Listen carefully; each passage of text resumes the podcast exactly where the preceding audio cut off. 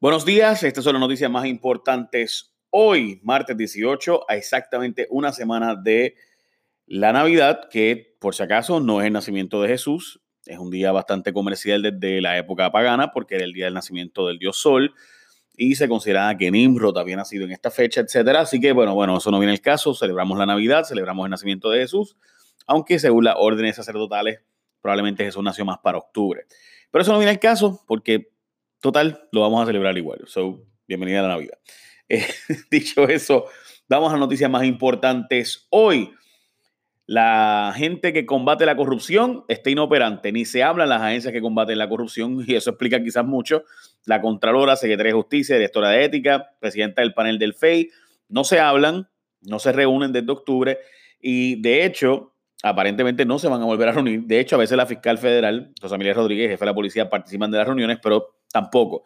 Eh, ¿Qué es lo que está pasando? Bueno, pues la Contralora dice que eh, hay un problema de comunicación ahí, pero de hecho, la Contralora refirió a justicia el caso antiético de la presidenta del panel del FEI. La directora de ética no investigó la jefa del panel del FEI.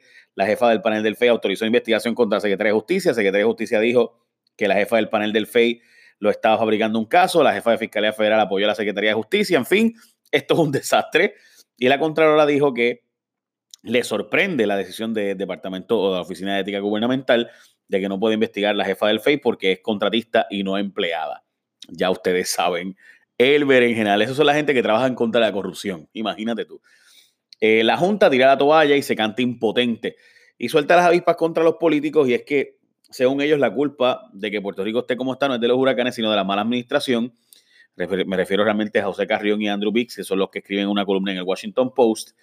Y dicen que los problemas de Puerto Rico vienen a raíz de la política pública bien intencionada, pero mal implementada. Y dicen que Ricky tiene buenas intenciones, pero que no tiene la voluntad política de hacer los cambios que hay que hacer. Y que dicen ellos que básicamente la Junta no puede hacer nada porque no le dieron poderes. No es como la Junta de Washington, a quienes originalmente le dieron unos poderes mínimos y cuando vieron que no había voluntad, pues le dieron todos los poderes para tomar decisiones, que en Puerto Rico no hay esa posibilidad de que la Junta tome decisiones. Entre otras cosas, dice que los cambios estructurales de Puerto Rico hacen falta, eliminar derechos laborales, eh, rehabilitar la infraestructura. Dice, básicamente, mira, dice, de nada sirve que lleguen los fondos federales para eh, rehabilitar la infraestructura y que le bajemos la deuda si van a terminar haciendo lo mismo en un par de años. Lo cierto es que la Junta está tomando decisiones que afectan no tanto a este gobernador, sino a los próximos, porque las cosas negativas de lo que ellos están haciendo, las cosas fuertes de pagos adicionales y demás, sin tener la certidumbre que vamos a tener esos chavos, empiezan para el 2023 en adelante mayormente. So, ya ustedes saben. Bueno, siguen las preocupaciones por el plan vital. A más de un mes implementado el plan vital. Son muchos los que han enfrentado un obstáculo a la hora de recibir servicios y expertos entrevistados hoy por el vocero se reafirman que son más las dificultades que los beneficios que está obteniendo tanto pacientes como proveedores y demás. Dicen que esto solamente va a beneficiar a los planes médicos. No sé, veremos a ver, pero a mí me parece que Vital tiene problemas serios porque todavía los federales no han autorizado, ya lleva casi dos meses implementado, y todavía los federales no han autorizado el uso de fondos federales para pagarlo. Veremos a ver. Cierre del gobierno federal impactará a Puerto Rico, obviamente. Estamos hablando de que el 25% del gobierno federal pudiera terminar cerrando y eso va a tener unos efectos sobre Puerto Rico. Por si acaso, la pelea gigantesca es por los 5 billones de dólares que quieren para la frontera de México, o sea, para la, la pared esta o la muralla o la verja en México Así que Trump dice que, pues, que necesita esos 5 billones de dólares para hacer esa muralla o pared. Eh, asignaron FEMA, asignó 20 millones más para fondos para pagarle a San Juan la OPR y el Departamento de Educación por gastos administrativos de asistencia pública. Y lo interesante es que lo anuncian como un super logro, pero nuevo una asignación. No es que ya han llegado los chavos y ya hemos tenido varias experiencias donde se anuncia, se anuncia, se anuncia, pero no llegan los chavos. Así que yo creo que no celebraríamos, no debemos celebrar mucho esto de que, de que se asignaron los chavos, sino que en efecto llegaron los dineros. So, lo veremos. Oye, además de hablar de todo un poco, recuerda, como te dije, dentro de una semana es Navidad, así que lunes y martes tú sabes lo que va a pasar, ¿verdad? Martes es Navidad, lunes, Nochebuena, y tú no quieres estar renovando Marbete esa semana. Renuévalo esta semana. Así que vete con la gente de Interan cuando te digan que el seguro obligatorio, ¿qué seguro obligatorio vas a escoger? Pues Interan, dos con Interan no hay rollos, todo es más sencillo. Para empezar, no tienes ni que llevar estimado. Con Interan es gratis, te pagan el mismo día del estimado con cheque o depósito directo, como tú quieras. Además, luego de que arreglas el carro, lo llevas y te pagan 100 dólares más. ¡Boom! Ahora, Sencillo. No tomes riesgo. Vete a la segura y marca Integran, seguro que te da tranquilidad. Ya lo sabes, aprovecha y renova tu malvete ya. El Partido Popular dice que se va hasta lo último para defender las peleas de gallos. Aprobaron una resolución condenando a Jennifer González, diciendo que no hizo el trabajo para evitar que eliminaran las peleas de gallos. La verdad es que todos los comisionados residentes anteriores habían logrado, porque esto se ha intentado muchas veces, eliminar las peleas de gallos aquí. Y de hecho, en Luisiana se eliminaron así, o sea, aunque son un estado, allá eran legales y todo, fue el último estado y pues a la legalizó Indiana, eh, Indiana, eh, en en Luisiana y en California. Se prohibieron básicamente al final, eran los estados que querían seguir haciendo esto. Eh, había una pelea ¿verdad? interna además con eso. En Florida se siguen arrestando gente cada vez por peleas de gallos ilegales, así que usted sabe.